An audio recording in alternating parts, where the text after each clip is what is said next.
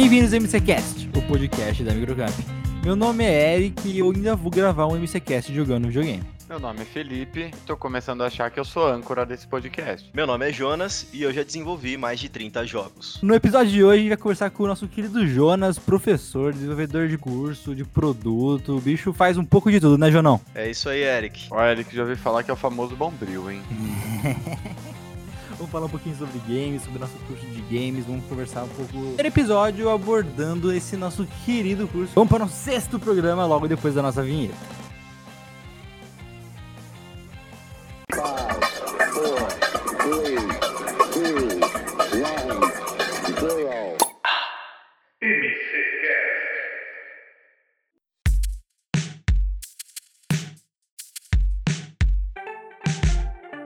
Ô Jonas, antes de começar, cara, me dá um pouquinho do seu currículo, me conta o que você faz no Procamp, como que é o seu trampo, fala pra nós. Bom, Eric, é, se for contar a história aí, realmente daria um longo tempo aí de podcast, mas vou tentar trazer de uma maneira mais resumida possível. Tudo começou quando eu tinha lá pelos 13, 14 anos, e aí eu fui aprender informática na loja do senhor Wilson. Tá, não é o Wilson do o idoso lá do Pimentinha, tá? Mas era Wilson Informática. Não sei nem se é do tempo de vocês isso, né? Pimentinha, vocês já assistiram isso ou não? Poxa, Jonas, aí você tá me chamando de criança. Lógico que eu assisti Pimentinha, pô. Então, e aí naquela época é, se formatava muito computador, né? E aí no final de semana, para conseguir tomar uns lanches, o que, que a gente fazia? Pegava o computador do pessoal do bairro justamente para fazer formatação. Aquela formatação que na época custava 100 reais, né? Ou até mais. E aí fui aprendendo, etc e tal. E aí depois surgiu esse grande interesse em buscar a área da computação, né? E me formei depois em bacharel em ciência da computação e por aí vai começando a trabalhar como programador. E surgiu uma oportunidade de freelance na, na Microcamp, na unidade de Piracicaba, para dar aula de PHP, mais naquela época que tinha o curso de web design separado. Mas você já tinha esse interesse por games antes ou não, nasceu não. depois? Isso daí nasceu. Inclusive, é... bom, o lado jogador, o lado jogador, vamos, vamos ponderar uhum. aí. O lado jogador sempre existiu, né? Sempre joguei, sempre tive videogame. E só que na Microcamp foi onde realmente aflorou um pouco mais. E justamente por esse outro lado, né, a possibilidade de desenvolver jogos. É uma coisa que na época ali, quando eu estava na faculdade, eu dei uma uma, uma, desligada um pouco em games, e aí eu consegui retornar com isso. E aí surgiu uhum. essa oportunidade.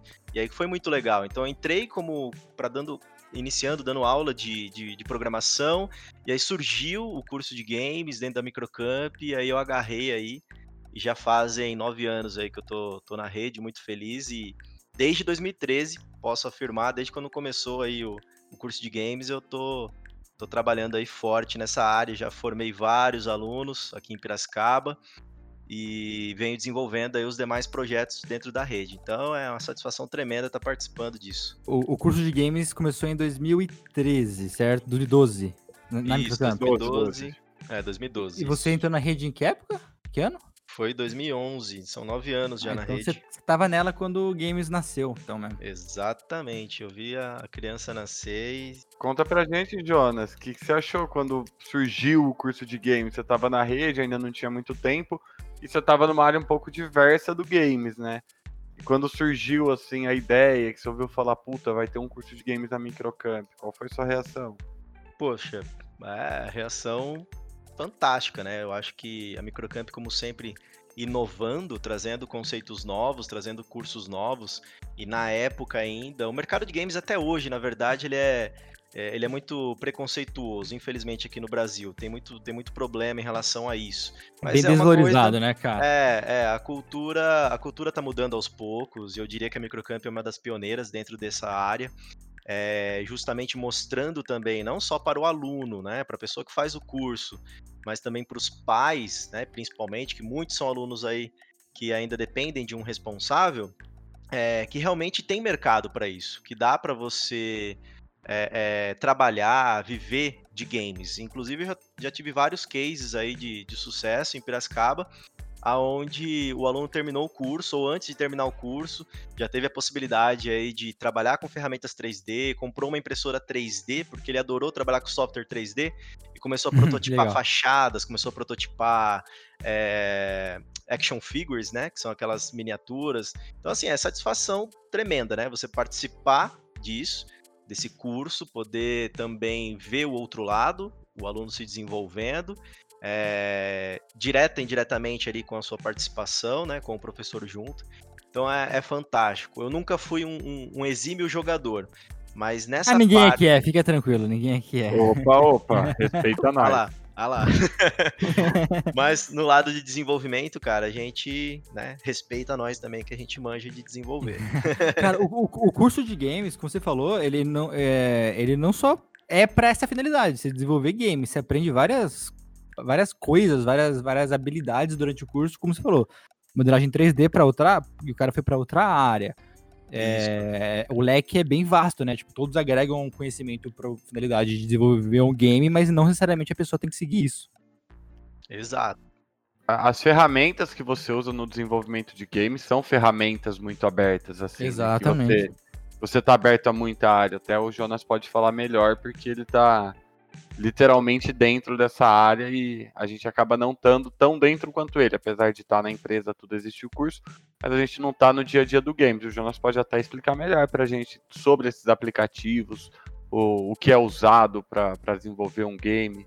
Nessa ideia, a gente pode ir do começo ao fim de como desenvolver um game, bicho. O que vocês acham? Fechou. Pegar. Jonas, como. Cara, tá bom.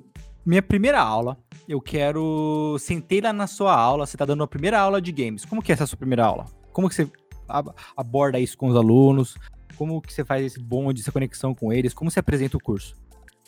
Cara, principalmente a gente tem que lidar muito com a com aquele quebra-gelo, né? Então a gente tem que ver que dentro do, do games a gente tem uma diversidade é, tremenda e a gente tem que respeitar. E os gamers respeitam, por mais, das, por mais que tenha aí a zoeira, né, de um, um cara jogar um game, jogar outro, mas existe o respeito. Isso é uma coisa que eu aprendi muito também é, dentro do mercado de games, das pessoas que jogam como cliente ou como desenvolvedor, não importa o tipo de jogo que você joga, é, existem os nichos, a galera que curte um jogo, a galera que curte outro, mas todo mundo está sempre envolvido, todo mundo está sempre junto. E aí é aquela troca de ideia para eu saber o que, que os alunos curtem, o que, que eles gostam de jogar, porque cada um ali dentro também tem uma proposta. Provavelmente já veio com uma proposta, já veio com uma ideia, e a gente tem que tá ali auxiliando para que ele aflore aquilo, para que ele consiga desenvolver e colocar no papel, colocar obviamente no software depois, né? A gente é só um caminho para o desenvolvimento do aluno. E aí ele inicialmente tem a, sacada da, da ideia, porque se a gente for pegar aí os tópicos para a produção de um jogo, bem brevemente aqui, né? Primeiro, ele vai ter que ter um entendimento da, da ideia, qual que é, o que, que você quer fazer, qual que é a proposta. Você já tem uma ideia de personagem, como seria esse personagem? O que muita gente às vezes peca é justamente nesse início, que é na parte de roteirização, ou roteiro, né? De ter a ah, ideia, a criação, né, do, da história. É, né? é muito maior do que só criar um personagem assim, colocar, criar um mapa, um personagem, colocar dentro do mapa e rodar, né? Sem é algo muito mais complexo, assim, é muito mais.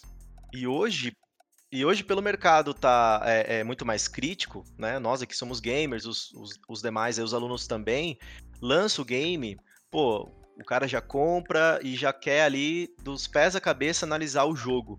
E o poder gráfico hoje, como a gente já teve em podcasts passados falando sobre, sobre máquina, né? Sobre construção de máquina gamer e tal, é, claro, entra a questão financeira, mas pensando numa empresa, por exemplo, os caras têm lá é, tranquilidade para adquirir o hardware que quiser.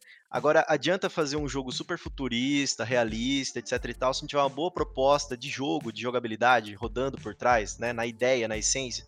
Se não tiver, infelizmente, dá pau. Que a gente tem vários exemplos aí de games que demoraram para sair ou às vezes atrasaram e aí, quando realmente saiu, a galera comprou, jogou e, tipo, infelizmente teve uma crítica aí pesada em cima, né? Sim, e eu, ô Jonas, eu também acho que não é só assim. Você até comentou, puta, a empresa lá, ela tem como desenvolver um game com, com a melhor estrutura do mundo. Os caras têm uma placa de vídeo fenomenal, um processador espetacular.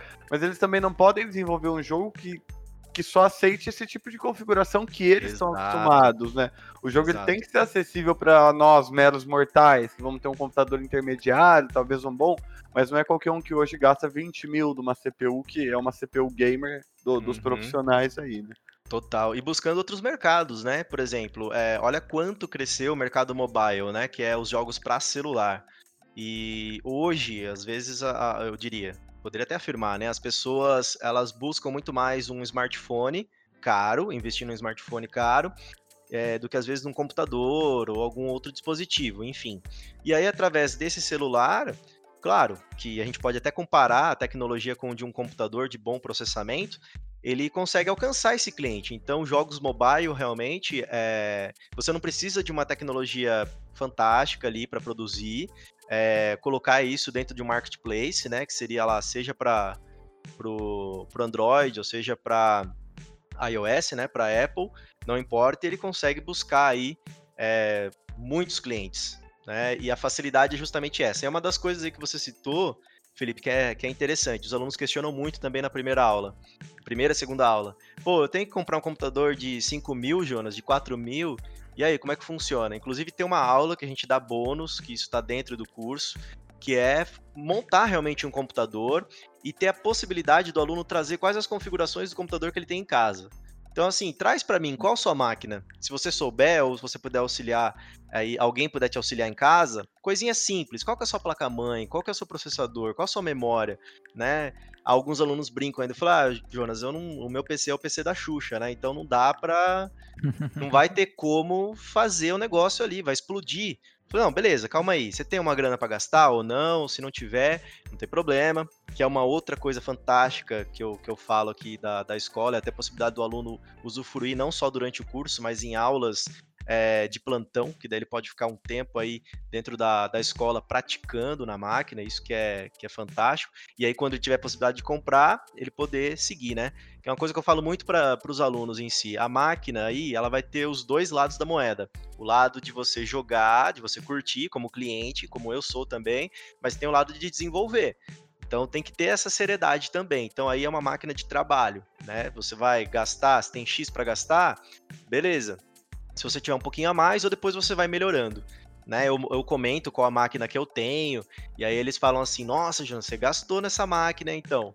Só que para eu ter comprado essa máquina, eu tive que vender três CPUs usados que eu tinha, eu tinha um outro notebook, daí eu, eu vendi também, aí eu já tinha uma, um dinheirinho guardado, e aí eu fui fazendo isso e aquilo, ou seja, né, tipo a lei do rolo, né, que tem muito, o pessoal adora fazer essa, essas trocas, na verdade, falando português claro, mas foi assim, porque se eu fosse comprar no cash, talvez a máquina que eu tenho hoje, eu não teria.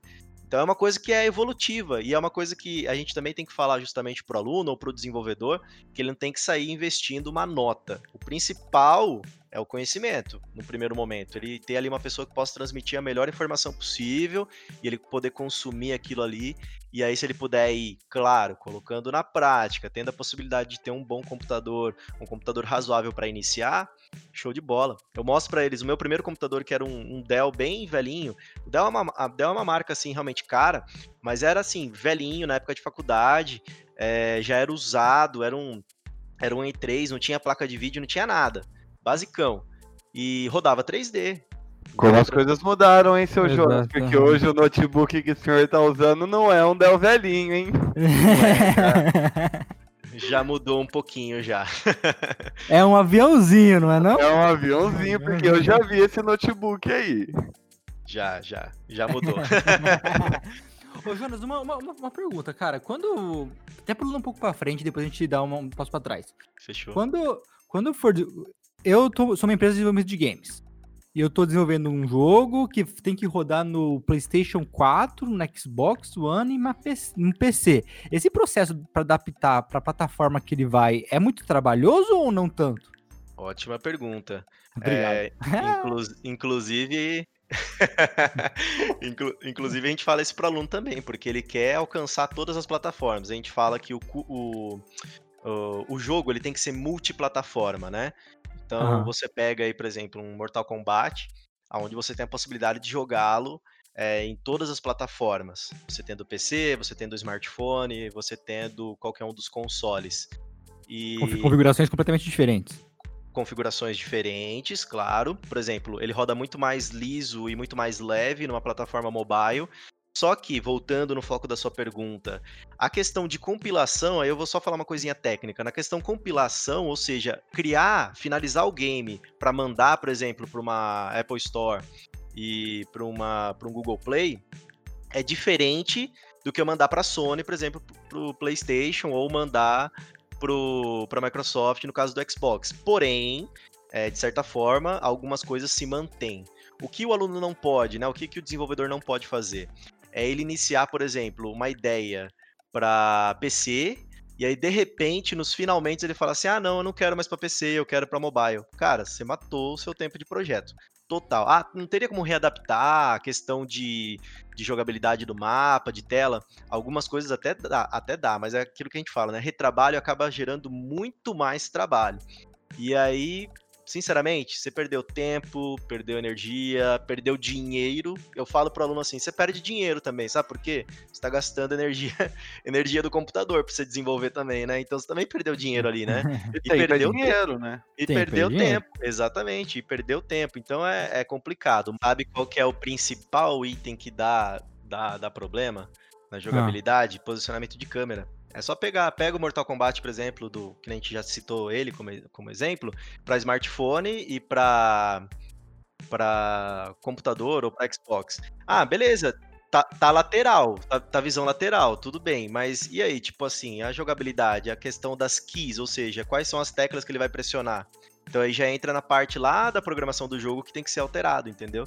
Então Entendi. a compilação, a finalização do jogo, realmente ela tem que ser feita aí de uma maneira mais é, individualizada. Porém, o bom é que as ferramentas que a gente utiliza dá essa versatilidade. Justamente, desde o início na criação do projeto até nesse final, que é a, a compilação para ele mandar aí para os marketplaces da vida. Inclusive, já fazendo um gancho aí, de você colocar aí, por exemplo, numa Steam, numa Orange, né, numa Play, que são outras lojas que hoje é, a venda de games tem sido é, exorbitante, tem exorbitantemente maior através Sim. delas, né?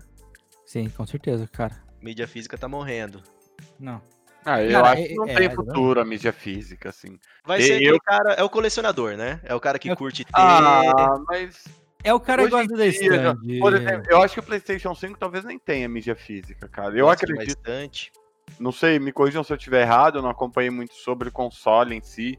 Eu vi que já teve lançamento, mas, por exemplo, o PlayStation 5 ele não vai ter mídia física. Vai, tipo, vai ter, vai ter duas opções: mídia física e vai vender um que nem vai ter entrada para CD. Mas eles já colocaram essa opção de um console que não tem a, a, a entrada para o CD. É até um tema legal para gente fazer um podcast mais para frente. O, a, a, Sony, a PlayStation, desde o começo ao fim. Ao fim, não, até o momento. Será que temos sonistas aqui? Cara, eu vou falar pra você que eu, hoje eu estou mais pra sonista. eu não. Eu, PlayStation eu tive até o 2, depois eu parti pro Xbox. Cara, eu, eu fui no PlayStation. Eu não tive o PlayStation, eu tive o Super Nintendo, por ir pro Play 2. Aí eu comprei o Xbox 360.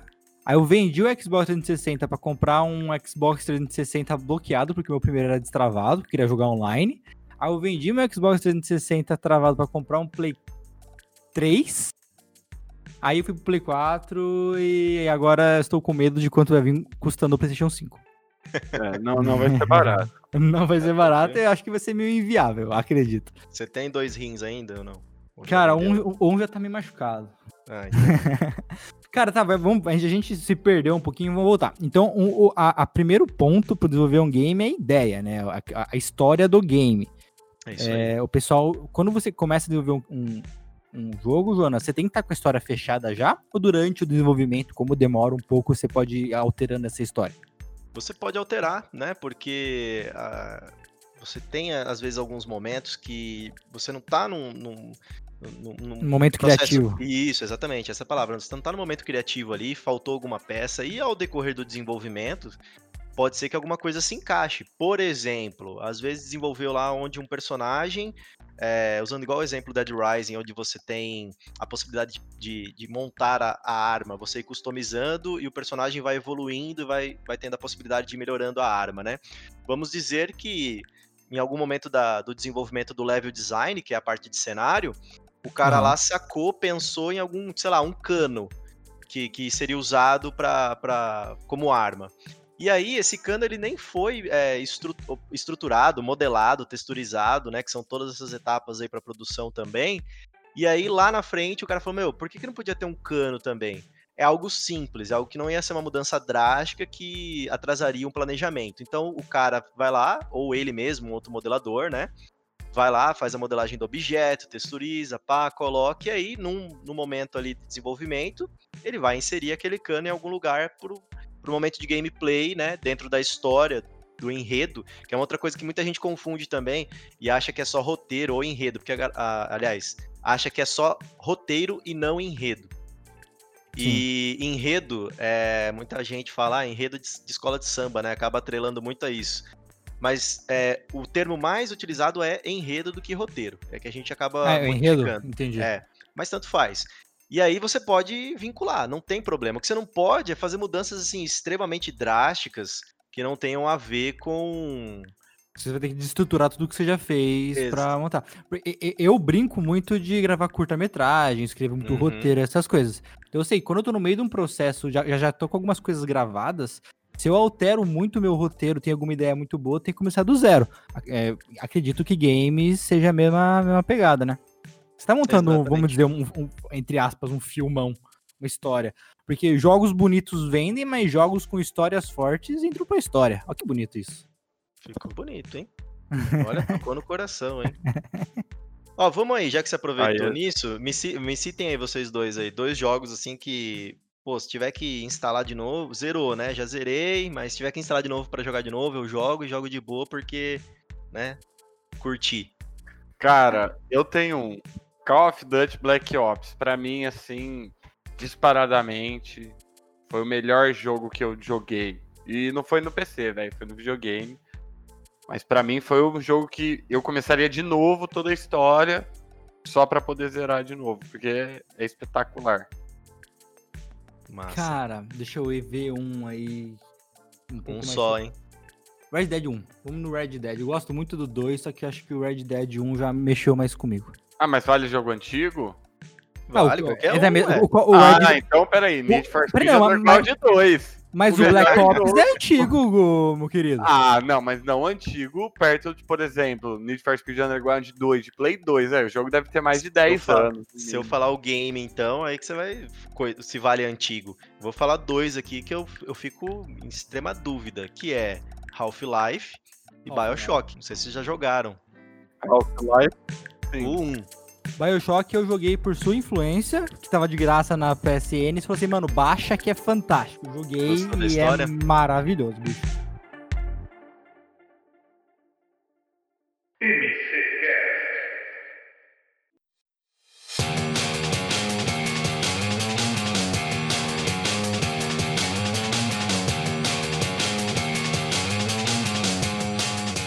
Eu sou de 95, então meu primeiro contato forte com videogame foi o Super Mario e o Contra.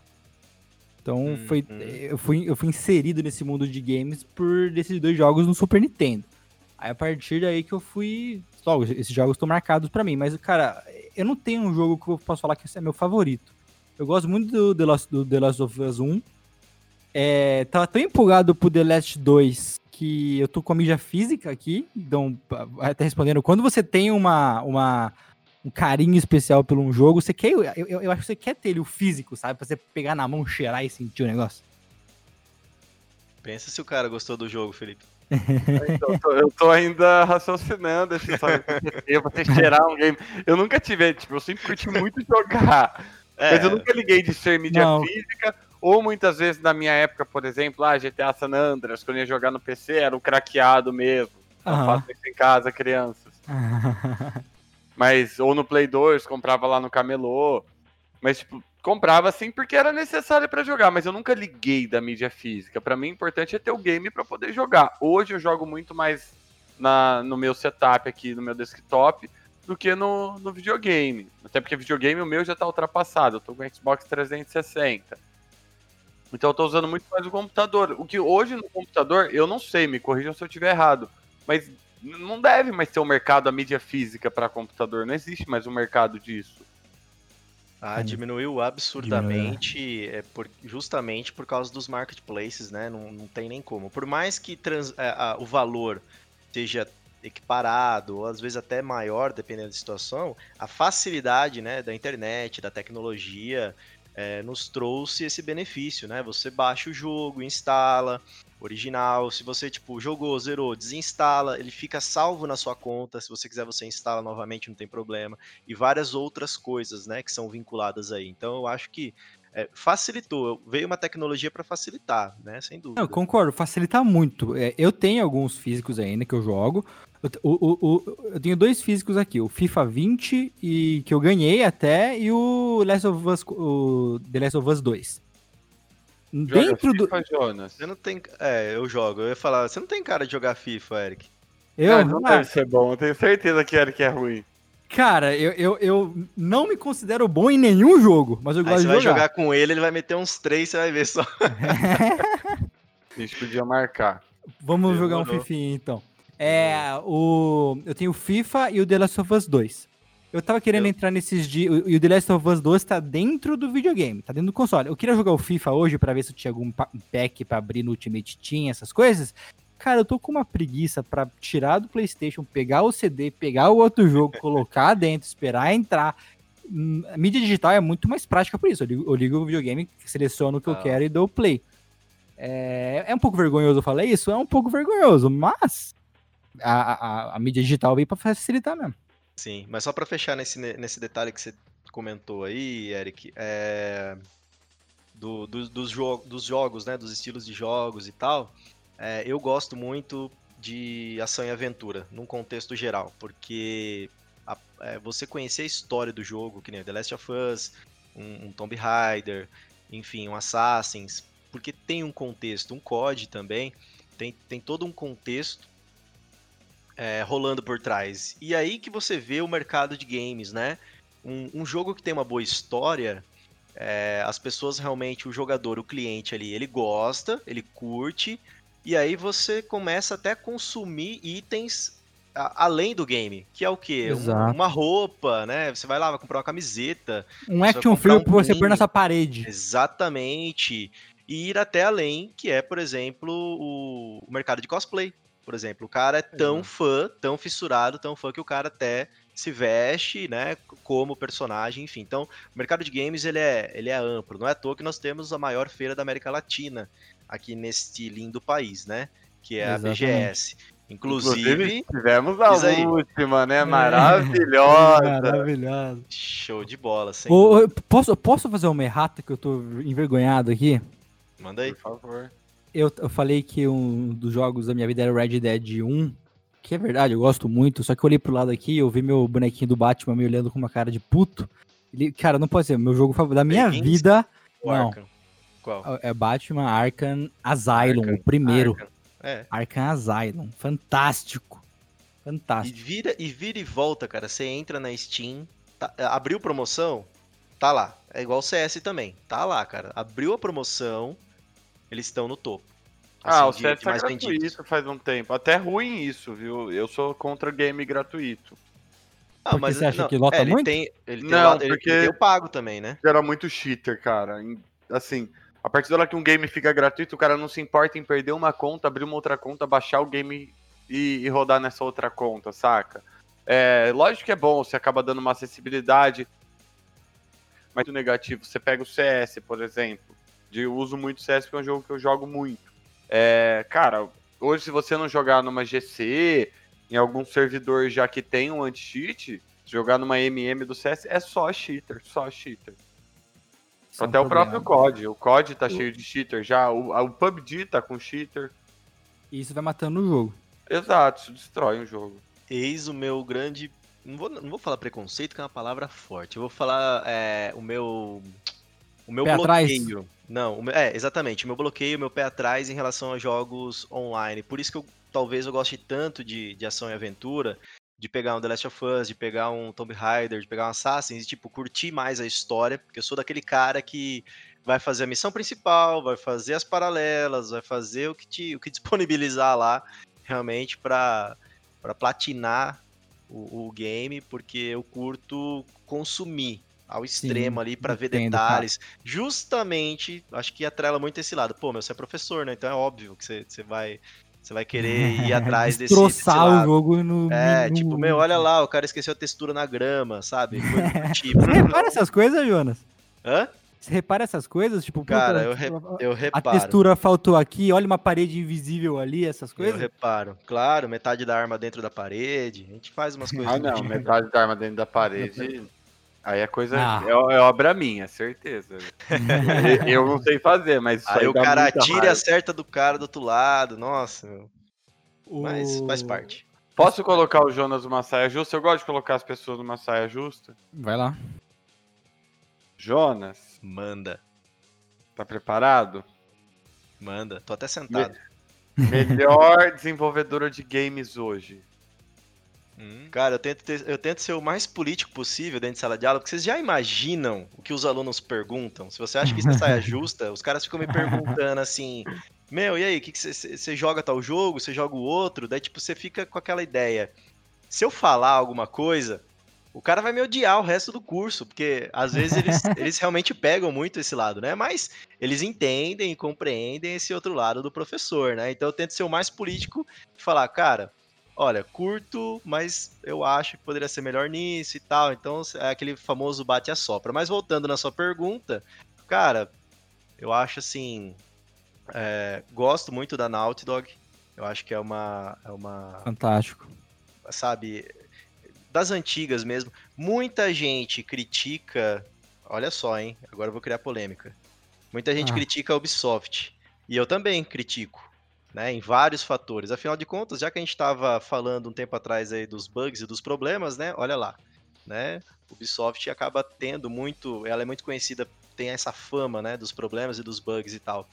Mas atualmente eu tenho olhado muito para o mercado voltado à Epic Games, justamente por ela ter melhorado bastante no quesito de launcher, disponibilidade. Ela tá muito forte com o marketplace dela, né? O Fortnite, não só o Fortnite, mas na parte aí é, todo histórico, né? Eu vejo ela, ela, ela como uma grande crescente que pode sim começar a incomodar a, a Steam, né? No, no sentido de divulgação dos, dos jogos online.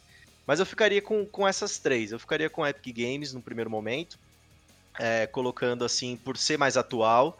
Se eu for Liberou indo pra... GTA V pra nós de graça. é, então. E aí se eu for buscando pra trás, aí eu vou fazendo esse retrocesso. Então, tipo, Epic Games agora, aí um pouquinho mais pra trás Ubisoft e um pouquinho mais atrás a Naughty Dog. Por quê? É, como eu falei, se encaixa com o que eu, que eu comentei do, do estilo de jogo que eu gosto, ação e aventura. Se você pegar as duas produtoras e desenvolvedoras, é, a Naughty Dog e, e a Ubisoft, ela elas possuem vários títulos aí famosos, justamente seguindo esse patamar, né? Mas É, cara, mas eu, eu, eu, eu vou te falar que a Naughty Dog e a Rockstar tem um cantinho especial no meu coração. total, total. O, esse novo Assassin's Assassin's Creed Valhalla, se quiserem mandar pra gente pra gente testar também, eu tô disponível, tá, time?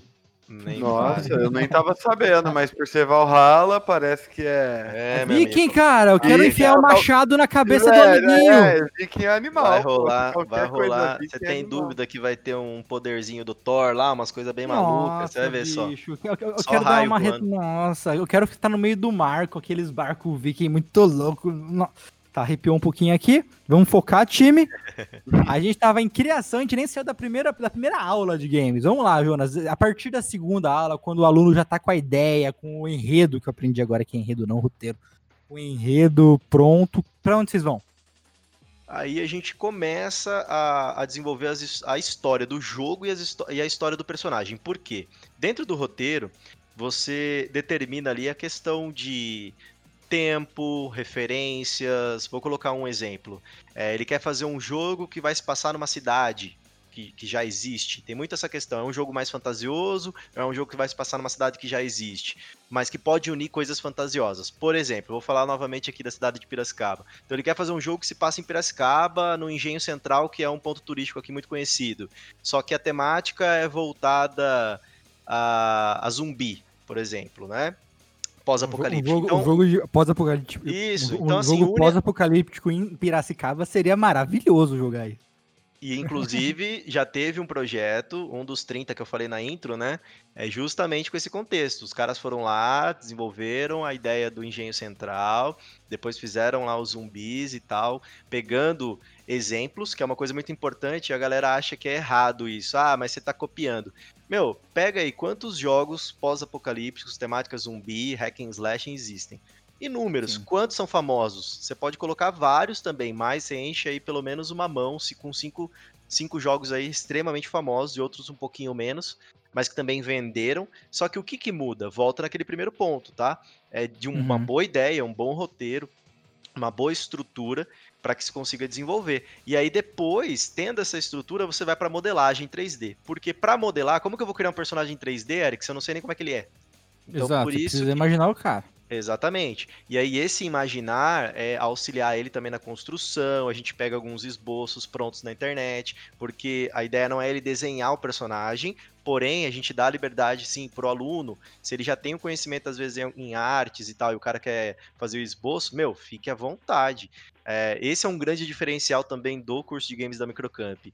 A liberdade do aluno ali, se ele tem, ele é apto em algumas outras áreas, uh, ele já fez um curso uh, de desenho e ele quer colocar em prática ali, é fantástico e é uma coisa muito legal. Se trabalha em equipes, todos aprendem a modelagem, todos aprendem texturização, todos aprendem animação. Só que às vezes no projeto final tem aquele aluno que, pô, o cara se dá melhor na parte de animação. Ele que vai fazer a parte de animação do jogo. Ah, tem outros alunos que lidam melhor com texturização, parte de pintura digital. Então eles ficam. Eu fico mais ou menos como um orientador, deixo de ser professor no final do curso, né? E se torna uhum. orientador, eu só vou orientando e eles vão construindo, vou dando meus pitacos, logicamente, em cima da experiência que eu já tenho, do tempo de, de desenvolvimento do projeto. Então é uma coisa bem legal. E outra coisa fantástica é a interação entre eles, né? Essa, esse comprometimento de criar grupo. Trabalho em equipe, né, cara? Exatamente. É fantástico. Bom, sou suspeito Tanto que, ser, cara. Mas se você for ver, né, o, Jonas, é, é, numa desenvolvedora grande dessas gigantes do mercado, você não faz tudo, né? Você, você vai ser um modelador 3D, por exemplo. E você tem que trabalhar em equipe com o texturizador, com o animador, com o cara do roteiro, tudo mais.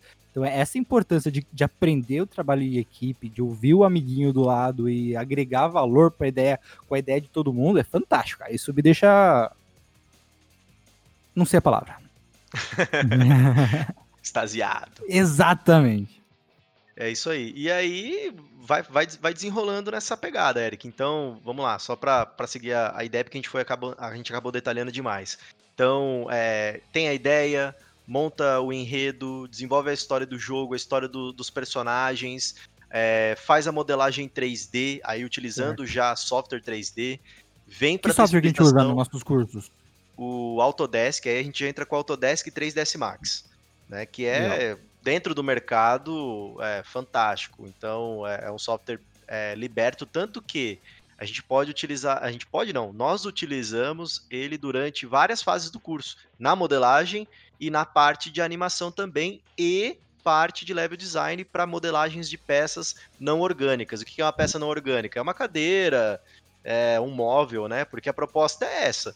Não é que pegar tem um curso pronto. gratuito seu no nosso Facebook falando disso, hein?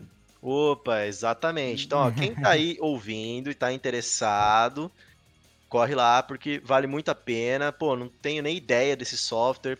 Se você tiver curiosidade, busca essa informação lá que você vai encontrar muito no conteúdo Facebook da Microcamp, exatamente, no Facebook da Microcamp, na nossa maratona de aulas, tem várias aulas do Jonas mostrando o software, falando um pouquinho do curso, fora outras coisas, que como a gente falou, o Jonas manja um pouco de tudo, muito de tudo, na verdade. Então, se você com mais curioso quanto a isso, vai lá ver.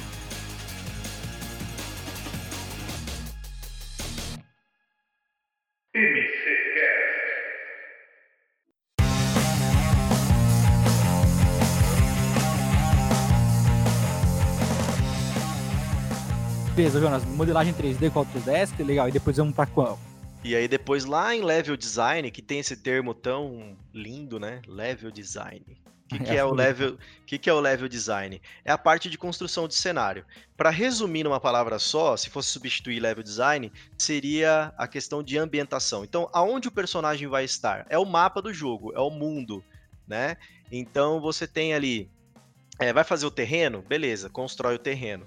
É, vai ter folhagem, que é a parte de grama, de árvore, vai fazer também. Vai ter fluidos, por exemplo, vai ter água, vai ter um vulcão, que daí vai ter lá o magma, vai fazer também. É, vai ter lá uma, algum objeto animado dentro do jogo, é, uma porta, por exemplo. Ela é animada, ela é modelada e animada. É, vai ter vento, né? É, questões é, voltadas ao clima, dia, noite. Então, toda a parte de level design que é feito aí na nossa queridíssima Unreal Engine 4, que inclusive logo logo sai, né? Uma, uma atualização aí. É fantástica. Quase que eu falei um palavrão, que ia falar outra palavra no lugar do F de fantástico. Mas a, é... a, como que é? Unreal. Unreal. Unreal. Unreal. Para, os íntimos, é, para os íntimos é um real. Um real. Unreal Mas Engine tá, 4. Tá fantástica mesmo. Você vê que tem uma galera já rodando alguns jogos nela, né? Até se você buscar no YouTube, tem alguns games rodando nela, né? Tem, Eles fazendo tem. algumas adaptações do game nessa plataforma e você vê que a, como muda o game, né? E o, e o, que ficou legal, Felipe, é o seguinte: é, antigamente era difícil você ver lá o indie game, que é a galera que está começando, que é o cara que está começando a, a criar jogos, né? O indie game ele pode ser sozinho, é uma pessoa só, ou uma equipe de poucas pessoas ali que estão formando um estúdio pequeno, é, independente e e, e, querem viver de games, desenvolver jogos, né? E aí tem muito conteúdo lá interessante é, de packs, por exemplo. Eu falei da parte de modelagem, mas às vezes a gente até utiliza isso também em alguns momentos do curso. Alguns packs ah, que são gratuitos, que podem ser utilizados até para um futuro, para um protótipo de um jogo que vai ser comercializado, e eles liberam para que você possa estudar, para que você possa desenvolver. Claro, só que também não é só pegar e usar de qualquer forma, tem que saber manipular. Né, tem que saber utilizar o recurso corretamente. E, e, é uma ferramenta fantástica, assim, a versatilidade de ser multiplataforma, linkando com o que a gente começou o nosso papo lá. Então o cara uhum. pode usar na Unreal Engine. Ah, eu quero fazer para celular? Dá para usar na Unreal Engine. Eu quero fazer para os consoles? Dá para fazer também. Ah, eu quero fazer para PC? Dá para fazer também. Então essa é a versatilidade da, da, da ferramenta, né? Então seriam as duas principais que a gente tem dentro do curso e que eu diria que englobam vários módulos é, de, na, no desenvolvimento o Autodesk 3ds Max e Unreal Engine 4. Beleza, estamos com a ideia criada, as artes conceituais, a história do jogo, a modelagem, já, já tá tudo isso pronto, o level design tá tudo certo. Vou para onde? E aí você vai para a parte de programação, que é a parte que todo mundo assusta, meu amigo. É, Daí a hora que fala programação. É, eu já é, regalei o olho aqui. Programação, o que, que é isso, meu? Eu vou abrir um bloco de notas e começar a digitar aqui. Quarto escuro com uma tela verde na sua frente com um monte de número, é isso? Programação não é aquilo que a gente faz pro fim de semana. Sexta-feira você programa seu fim de semana. Não é isso? Programação. Adolfo, eu não vou cortar isso, tá, cara?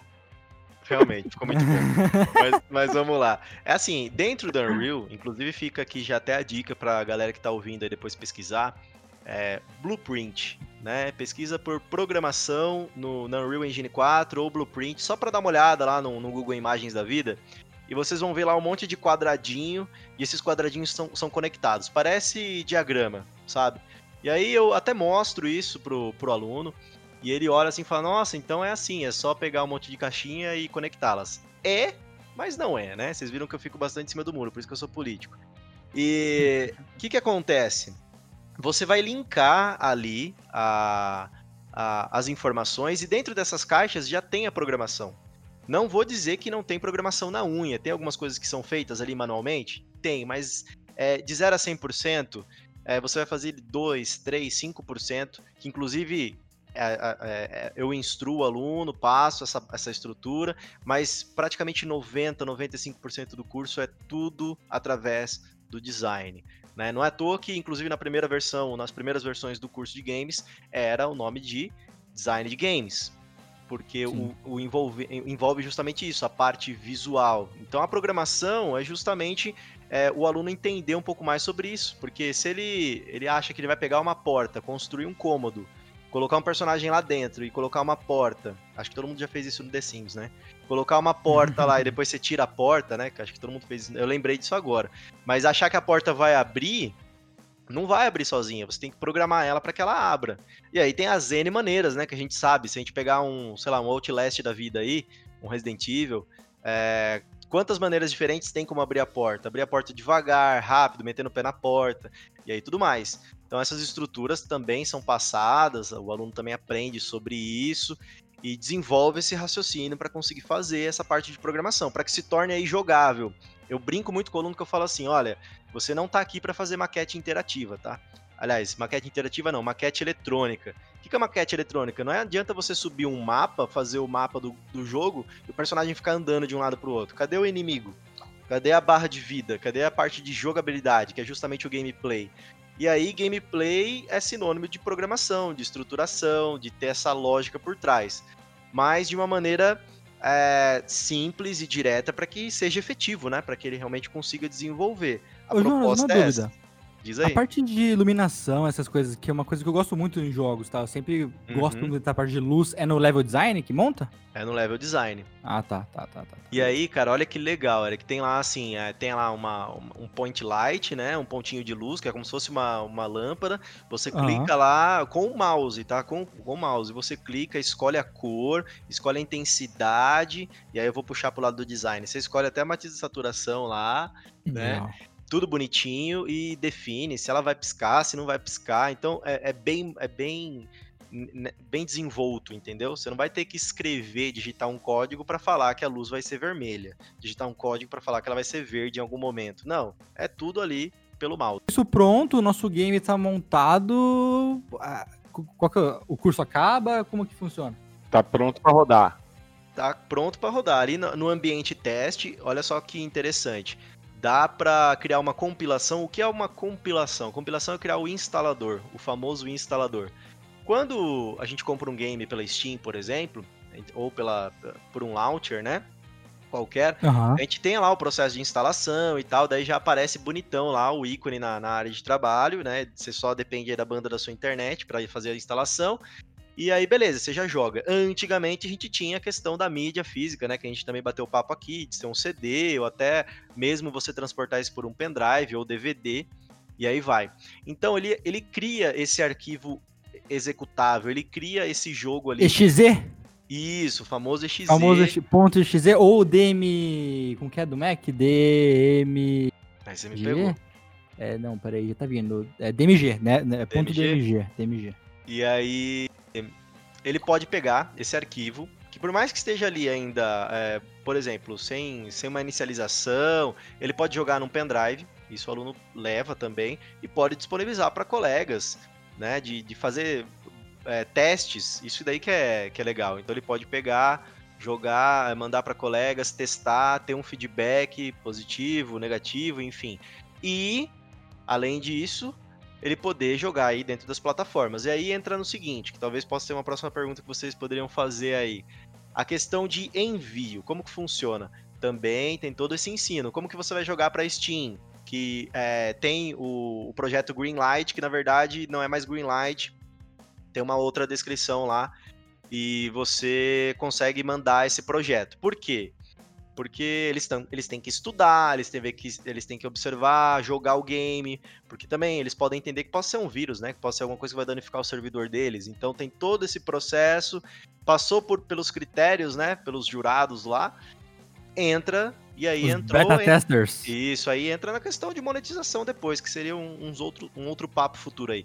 Se vai para console, aí é a mesma situação. Você tem que entrar em contato pela Sony, pela Microsoft, que tem dentro da plataforma deles, nos sites deles lá, as opções de desenvolvedor, para quem você tem que enviar, qual contato que você tem que enviar, para se aproximar e justamente você poder é, ter esse contato e enviar o projeto, né? Para dar seguimento a partir daí. Que daí já se torna burocrático, já foge um pouquinho. Porém, é, por exemplo, dentro do curso é instruído. Ele, ele sabe todas as etapas até chegar aí, né? Até nessa etapa. A partir dali, tá com o projetinho na mão. Quem decide é justamente o aluno ou, desenvolve, ou a equi- equipe desenvolvedora nessa questão da publicação, né? A gente fala dessa forma muitas vezes. É, publicar o jogo em vez de lançar o jogo. Perfeito, perfeito, cara. Então a gente vai desde a da ideia até a publicação no curso. Isso aí. Falei pra caramba Tudo aqui, isso? né? Mas é tudo isso. É tudo Gostou, Eric? realmente. Cara, tô entrando aqui microcampo.com.br eu tô. vou fazer meu curso. Então, os professores, sem dúvida nenhuma, são, são capacitados. Eu me coloco como justamente como um exemplo inicial de que é, eu tive todo um treinamento desde 2013, e é um treinamento contínuo que o profissional tem dentro da, da empresa, né, dentro da rede. É, para se desenvolver, porque as tecnologias vão avançando. As versões, por exemplo, do 3ds Max que a gente usa hoje, que é 2021, não era na época. A gente utilizava a versão 2015, acho que se eu não me engano, lá no início. E, a, e as ferramentas vão mudando, a questão do, do, desenvolvimento do curso também, obviamente, ano a ano existe uma, uma, uma mudança de estrutura para se atrelar com o que a gente tem no mercado atual. A gente não fica parado no antigo, né? E aí, Sim. sem dúvida nenhuma, os professores recebem aí os treinamentos, é, são, é, eles são avaliados em cima disso para que nós possamos passar o melhor aprendizado aí para o nosso aluno, né? Então, se você que está ouvindo não é aluno da Microcamp ainda e quer montar o seu game, quer com os melhores softwares do mercado, é fácil. Caminhão só, né, Adolfinho? É fácil.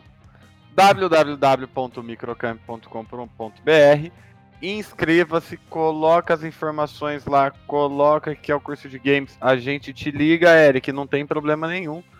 Jonas, cara, muito obrigado pela sua participação. Eu sei que tem muito mais coisa para falar sobre games, só que nosso, não podemos estourar muito o nosso tempo do programa. Mas com certeza você volta pra gente conversar mais ainda sobre game. Fechou, Eric. Obrigado pela oportunidade. Espero que a galera curta bastante aí. E como vocês já comentaram, né? Tem interesse, achou legal aí o curso de games, vai atrás, é, se conecta, é super fácil, né?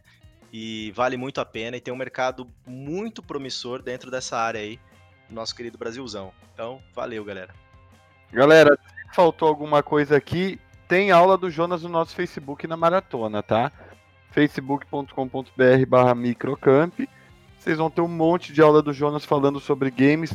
Muitas das coisas que ele comentou aqui, mais detalhadas lá também, né, Eric? Exatamente, ficar atento nas nossas redes sociais, que coisas legais virão sobre games. Tô falando isso em todo o programa, mas é, é que eu tô ansioso. Gente, tá vindo muita coisa legal pra esses próximos meses pra Microcamp. Eu que o diga, né? Sempre solta spoiler. É, do fim a gente tem que. É, ainda bem que tem edição, porque se fosse ao vivo, cara. Bem, gente, eu estou muito ansioso pra parar tudo aqui pra jogar um pouquinho de videogame. Demorou? Pô, tô liberado? Fechou. Tá liberado aí. Perfeito, então. Jonas, Adolfinho, muito obrigado, gente. Um ótimo dia Valeu. pra vocês. Valeu. Falou, gente. gente. Tchau, tchau. Um abraço. Tchau, tchau.